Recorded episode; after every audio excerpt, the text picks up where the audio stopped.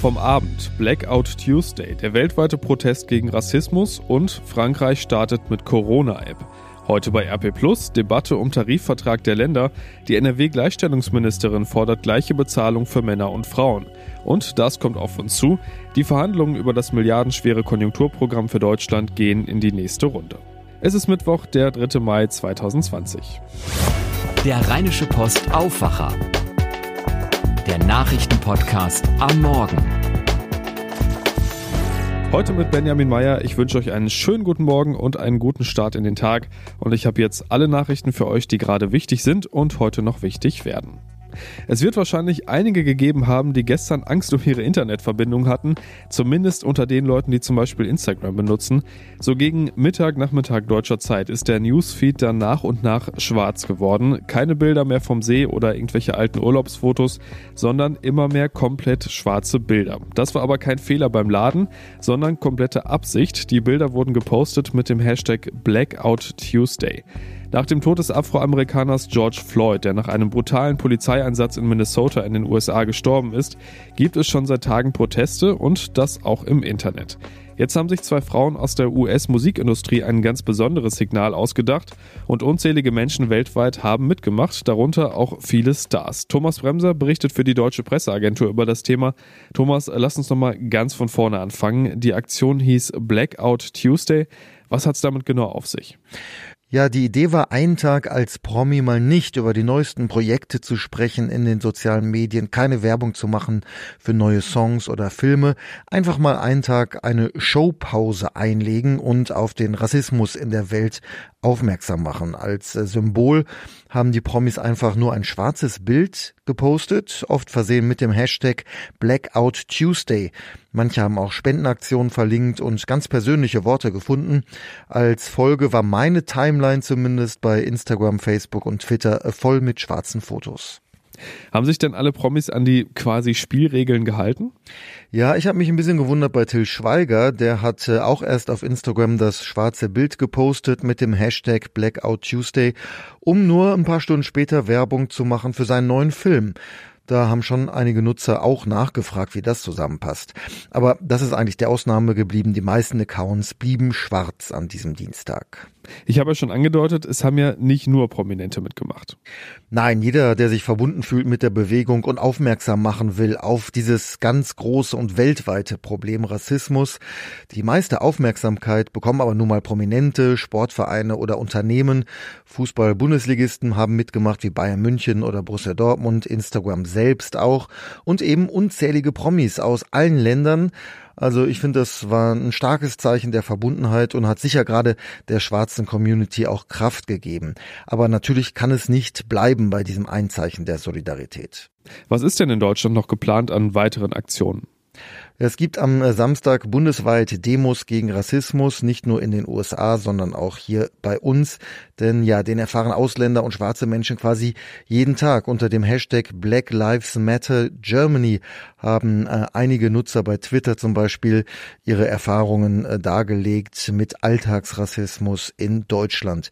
Neben den Demos posten viele Prominente nach wie vor ihre Meinung in sozialen Medien. Es ist nicht genug, ein ruhiger Nicht-Rassist zu sein. Es ist an der Zeit, ein lauter Antirassist zu sein. Das ist ein Spruch, den viele posten, unter anderem Justin Bieber. Vielen Dank, Thomas. In den USA gehen die Massenproteste, wie gesagt, weiter. Die sind, wie zum Beispiel der New Yorker Bürgermeister de Blasio sagt, überwiegend friedlich. Aber es gäbe auch immer wieder Plünderungen von Gruppen, die die Proteste ausnutzen, um Gewalt zu provozieren. Deshalb wurde die Ausgangssperre in New York auch bis Sonntag verlängert. Zwischen 20 und 5 Uhr dürfen dann nur systemrelevante Berufstätige ihre Häuser verlassen. Und mittlerweile gibt es Ausgangssperren in mindestens 40 US-Städten. Corona-Apps. Das ist ja so ein Thema, das bei uns auch schon lange diskutiert wird. Also Apps, die uns warnen können, wenn wir uns längere Zeit in der Nähe von Corona-Infizierten aufgehalten haben. Da gibt es viele Bedenken, was das Thema Datenschutz angeht und wie das Ganze überhaupt funktionieren soll. Und da können wir jetzt mal nach Frankreich schauen. Da ist nämlich jetzt so eine App an den Start gegangen. Stop Covid ist gestern gestartet, so heißt das Ganze. Und auch gegen die App gab es immer wieder datenschutzrechtliche Bedenken, auch aus dem Lager von Präsident Emmanuel Macron. Dorothea Finkbeiner berichtet für die Deutsche Presseagentur aus Frankreich. Dorothea, äh, wie funktioniert diese App denn überhaupt? Also ich habe sie runtergeladen und das Ganze ist auch tatsächlich recht einfach. Man muss rund eine Handvoll Autorisationen geben, Bluetooth aktivieren und schließlich auf Protege, also Schützen tippen. Dann darf die App Smartphones in der Nähe erfassen. Und wenn sich später herausstellt, dass man länger als 15 Minuten und weniger als einen Meter von der infizierten Person entfernt war, im Café zum Beispiel, dann wird man übers Handy gewarnt. Oder aber man wird selbst krank, dann kann man mit der App auch andere warnen, braucht dafür aber einen offiziellen Test. Also es kann jetzt nicht einfach jemand aus Jux verbreiten, dass er Corona Corona hat. Ist jetzt natürlich noch viel zu früh zu sagen, ob die App ein Erfolg wird, aber ähm, wollen denn überhaupt viele Franzosen mitmachen und sich die runterladen? Naja, die ganzen Umfragen haben gezeigt, dass die meisten Franzosen die App zwar theoretisch richtig und wichtig finden, sie praktisch aber dann doch lieber erstmal nicht nutzen wollen. Meist aus Angst um die Privatsphäre, auch weil die Daten bei dieser App auf einem zentralen Server abgeglichen werden. Und da hat es auch wenig geholfen, dass x-mal versichert wurde, dass das Ganze anonym ist, Daten nach zwei Wochen gelöscht werden und die Regierung auch keinerlei Zugriff drauf hat. Wie sieht es technisch aus? Gibt es da Probleme oder läuft das alles? Also die Sache ist die, dass Frankreich nicht mit Apple und Google zusammenarbeiten wollte und so dann auch nicht von der neuen Schnittstellen der Corona-Tracing-Apps unterstützt wird. Was bedeutet, dass die App gerade bei iPhones nicht im Hintergrund laufen kann, sondern immer im Vordergrund geöffnet sein müsste, um auch ständig Bluetooth-Signale zu senden und zu empfangen. Also mit Handy in der Tasche oder Hosentasche funktioniert es schon mal nicht mehr so gut. Und das macht die App für iOS letztlich, so haben zumindest Experten vorausgesagt, quasi unbrauchbar. Aber gut, das wird sich ja in den nächsten Wochen zeigen. Vielen Dank, Dorothea. Und das lest ihr heute bei RP Plus und in unserer gedruckten Ausgabe. Essensausgeber, Bibliothekarinnen, Revierförsterinnen und Logopäden. Wenn sie beim Land angestellt sind, gilt für sie alle der gleiche Tarifvertrag. Mit dem gibt's aber ein Problem. Er ist offenbar nicht ganz gerecht. Das ist schon länger bekannt. Jetzt will die NRW-Gleichstellungsministerin aber etwas dagegen tun. Darüber spreche ich jetzt mit Landespolitik-Korrespondentin Kirsten Bialdiga. Kirsten, äh, was ist denn genau das Problem mit diesem Vertrag? Ja, es gibt äh, einen Tarifvertrag, der nachgewiesenermaßen gegen den Artikel 3 des Grundgesetzes verstößt. Das ist der Gleichheitsgrundsatz. Und dieser Artikel besagt ja, dass Männer und Frauen gleichberechtigt sind und dass der Staat darauf hinwirken muss, bestehende Nachteile zu beseitigen. Ich übersetzt sozusagen. Aber der Tarifvertrag der Länder, der nicht die Beamten betrifft, aber die Angestellten der Länder, der ähm, verstößt wohl dagegen. Das hat zumindest die Antidiskriminierungsstelle des Bundes schon 2018 herausgefunden. Wie schlimm ist denn dieser Verstoß und was genau beinhaltet er? Ja, das ist eine umfangreiche Studie, die ich mir auch angeguckt habe. Das sind ganz, ganz viele Punkte. Also der gravierendste ist, dass es keine Entgeltgleichheit gibt. Ähm, diese Analyse besagt, dass die, die Unterschiede zwischen den Gehältern zwischen Männern und Frauen nicht gerechtfertigt sind durch unterschiedliche Tätigkeiten. Mit anderen Worten, ähm, vergleichbare Tätigkeiten werden nicht gleich bezahlt. Klar, das darf in Deutschland natürlich nicht sein. Äh, jetzt hat sich NRW-Gleichstellungsministerin Ina Scharrenbach von der CDU die Sache auf die Fahnen geschrieben. Was genau hat sie denn vor?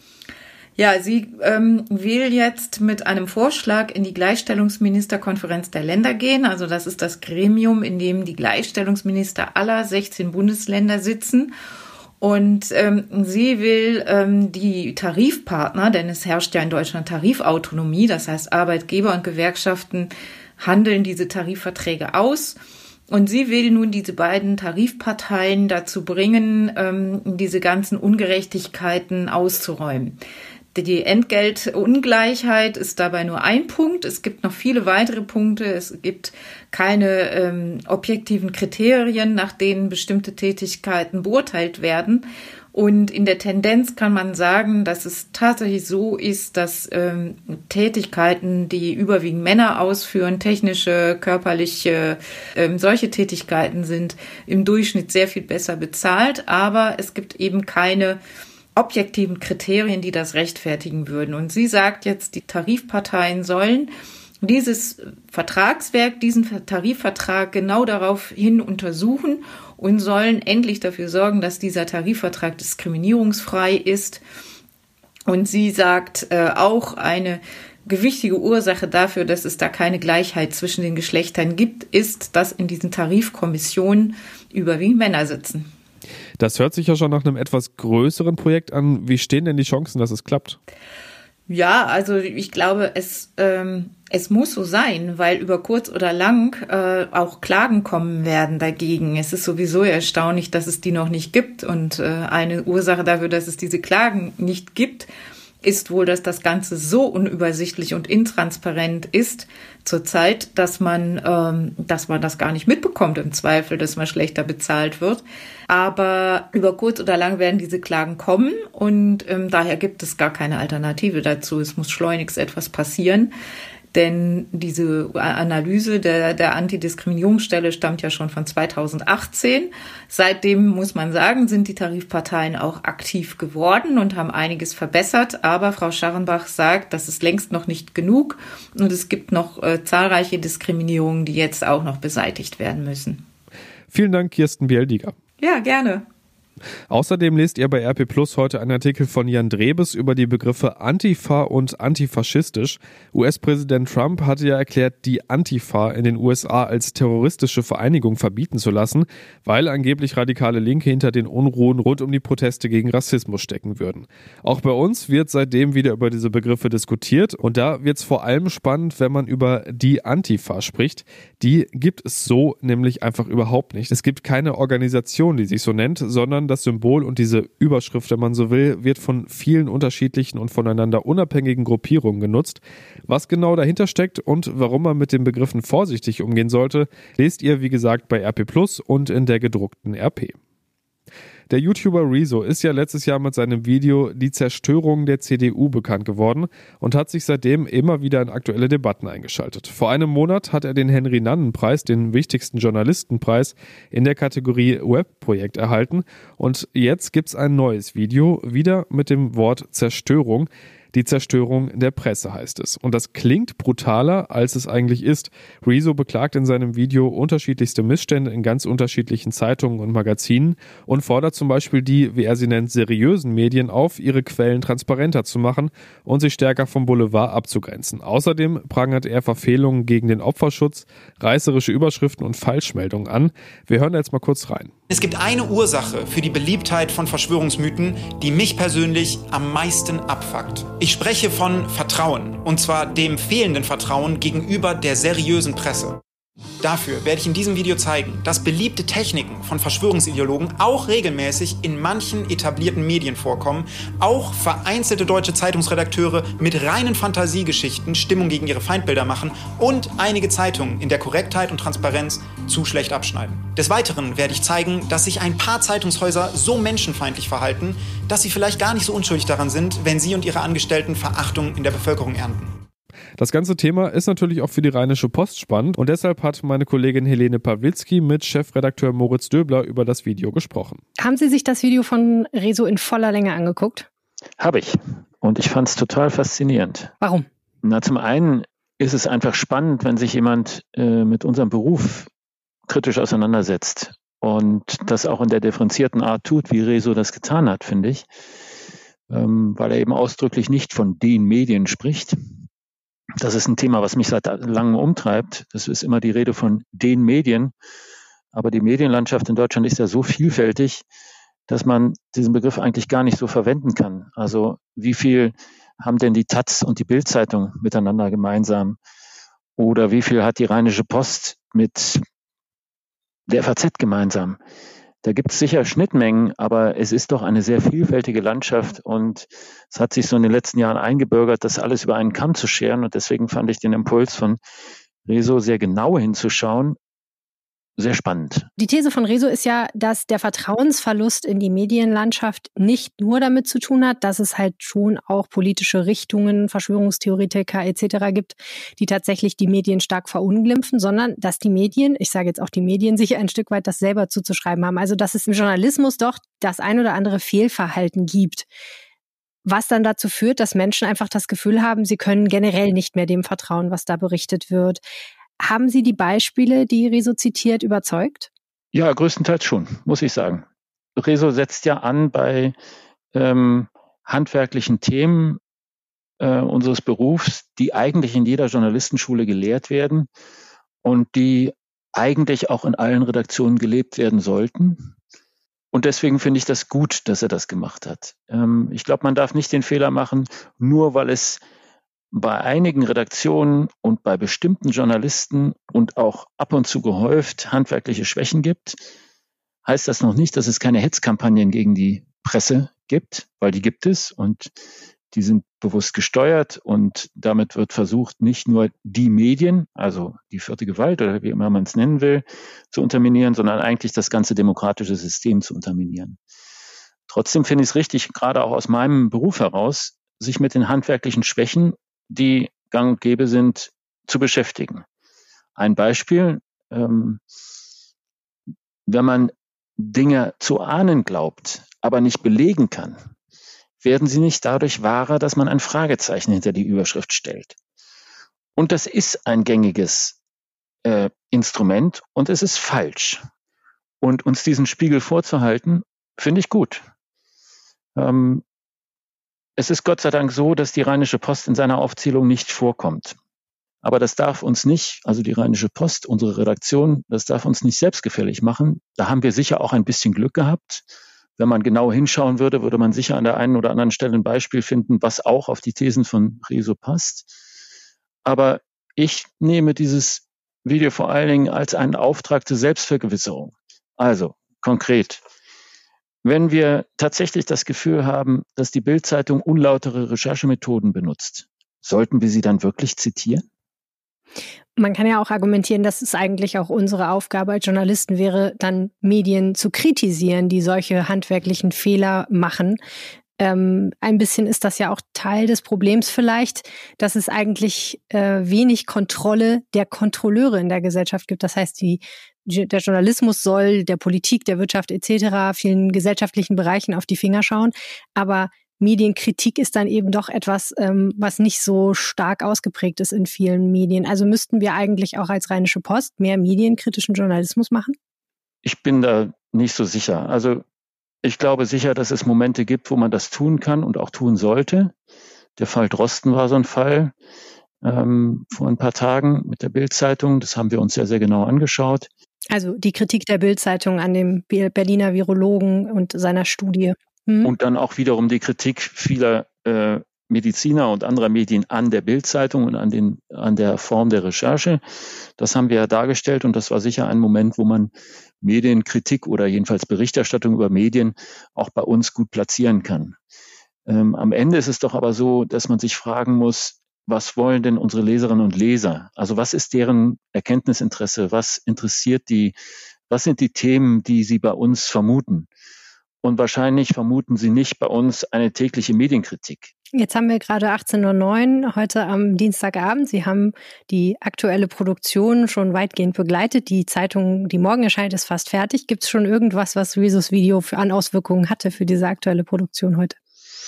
Also wir haben jetzt nicht ausführlich darüber geredet, ähm, was daraus folgt, noch nicht. Also ich glaube schon, dass einige Punkte äh, nochmal eine Diskussion auch innerhalb der Redaktion wichtig äh, sind. Ähm, ich habe ohnehin eine Aversion gegen, gegen Fragezeichen. Wenn ich es richtig gesehen habe, haben wir in der morgigen Ausgabe kein einziges Fragezeichen und das finde ich auch richtig.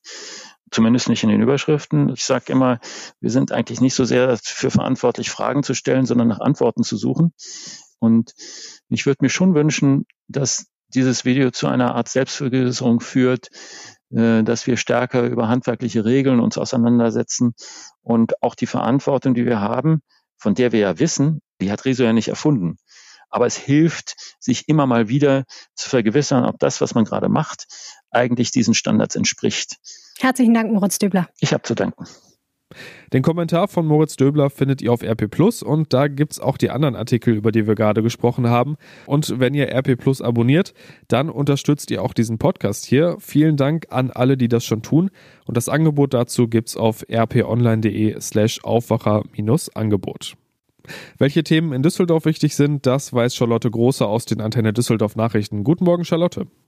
Guten Morgen, Benjamin. Wir sprechen über die IHK-Wahlarena. Gestern Abend wurden dabei die Düsseldorfer OB-Kandidaten zu verschiedenen wirtschaftlichen Themen befragt. Außerdem werden sich heute eventuell noch ein paar mehr Menschen aufs Rad setzen als sonst, denn wir haben den Weltfahrradtag. Deswegen wurde eine Aktion ins Leben gerufen, anderen mit dem Rad eine Freude zu machen. Und auf dem Messegelände soll ja ein vorübergehender Freizeitpark aufgebaut werden und die Nachfrage ist jetzt schon groß. Im September steht in unserer Stadt die Kommunalwahl an. In einer digitalen Wahlarena der Industrie- und Handelskammer haben sich die OB-Kandidaten jetzt den Fragen verschiedener Unternehmer gestellt. Ein großes Thema in dem digitalen Schlagabtausch war die Düsseldorfer Innenstadtentwicklung. Antenne Düsseldorf-Reporter Robert Jans mit den Einzelheiten dazu. Die IHK fordert einen Rheinboulevard, also eine Fußgängerzone zwischen Wehrhahn und Altstadt. OB Geisel betonte, dass es wichtig sei, die Einkaufsstadt attraktiver zu machen. Das würde aber bereits geschehen. Wichtig sei es, dem Onlinehandel etwas entgegenzusetzen. Da war Marie-Agnes Strack-Zimmermann von der FDP d'accord. Sie sorge sich, wie das hohe Niveau in Düsseldorf nach der Pandemie gehalten werden könne. Stefan Engstfeld von den Grünen kündigte an, dass er die Idee eines Rheinboulevards gut findet und und auch CDU-Mann Keller sagte, der Rheinboulevard sei ein guter Ansatz. Seit Freitag fahren rund 3500 Düsseldorfer beim Stadtradeln für ein gutes Klima. Sie haben insgesamt schon über 230.000 Kilometer zurückgelegt. Damit könnte man mehr als fünfmal die Erde umrunden. Zum heutigen Weltfahrradtag gibt es aber noch eine weitere Mitmachaktion unter dem Motto Freude schenken mit dem Fahrrad. Die Infos dazu kommen von Antenne Düsseldorf-Reporterin Kirsten Hedwig-Rondott. Cycling Acts of Kindness. Unter diesem Hashtag möchte die Hilfsorganisation World Bicycle Relief heute zum Weltfahrradtag die positive Wirkung des Fahrrads sichtbar machen.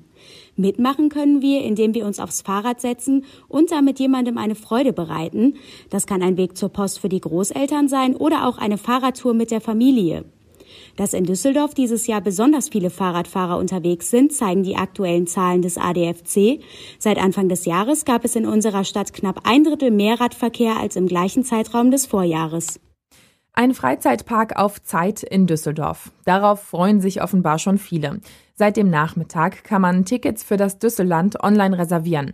Und schon vorab sind viele Anfragen per Mail und über Facebook beim Veranstalter eingegangen. Das Düsseland mit über 20 Fahrgeschäften, Imbiss- und Getränkeständen soll am 26. Juni öffnen. Mit einem Ticket kann man sich zweieinhalb Stunden auf dem Gelände zwischen den Messehallen aufhalten. Das Angebot richtet sich hauptsächlich an Familien und ist für vier Wochen geplant. Das waren soweit die Meldungen von meiner Seite aus. Zum Nachlesen stehen alle Nachrichten auf antennedüsseldorf.de. Da gibt's auch noch mehr Nachrichten zum Lesen. Und zum Hören gibt es die Lokalnachrichten immer um halb bei uns im Radio. Vielen Dank, Charlotte. Und dann schauen wir noch, was heute noch passiert. Und da geht es unter anderem mit den Verhandlungen über das milliardenschwere Konjunkturpaket für Deutschland weiter. Familien, Arbeitnehmer, Unternehmen und Kommunen können auf Geld hoffen. Wie genau das verteilt wird und was im Endeffekt am meisten Sinn macht, um die Konjunktur nach den Corona-Auswirkungen wieder anzukurbeln, darüber debattieren die Koalitionsspitzen seit gestern. Einer der größten Streitpunkte ist da ja zum Beispiel die Kaufprämie für Autos und die Frage, ob die für alle Modelle gelten soll oder nur für Fahrzeuge mit modernen Antrieben.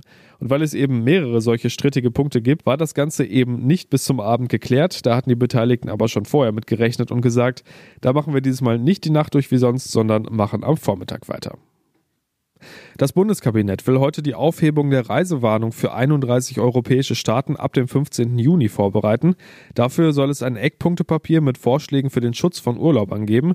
Und auf der Grundlage will die Bundesregierung dann die Verhandlungen mit den wichtigsten Urlaubsländern der Deutschen über den grenzüberschreitenden Reiseverkehr weiter vorantreiben. Die endgültige Entscheidung über die Aufhebung der Reisewarnung wird heute also noch nicht fallen.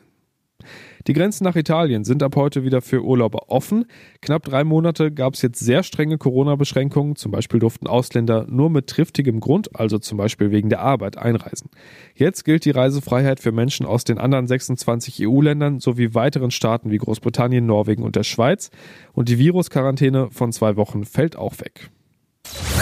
Kommen wir zum Wetter. Das wird heute größtenteils nochmal richtig sommerlich, äh, mit Betonung auf heute. 24 bis 27 Grad kriegen wir und es bleibt erstmal fast überall sonnig und trocken. Das sollte man dann aber auch nutzen, wenn Zeit dafür ist, denn ab der kommenden Nacht sieht es dann echt anders aus. Es zieht sich zu und ab dem Morgen gibt es erste Schauer und Gewitter und für die nächsten Tage sind dann knapp 10 Grad weniger auf dem Thermometer angesagt und immer wieder Regen. Das wird ja aber auch echt mal wieder Zeit. Das war der Rheinische Postaufwacher vom 3. Juni 2020. Ich wünsche einen schönen Tag und bis bald. Mehr bei uns im Netz www.rp-online.de